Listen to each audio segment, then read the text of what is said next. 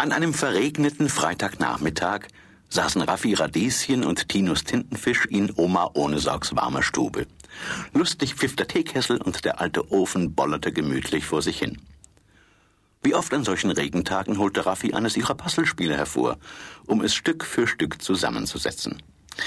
Gerade als die Oma aus der Küche kam und Tinus das letzte Stück in das Bild einfügte, sprang die Tür auf. Die Kinder fuhren erschrocken herum und Oma ohne Sorg ließ beinahe die Teegläser fallen. Uli ungeschickt stürzte ins Zimmer, völlig durchnässt vom starken Regen.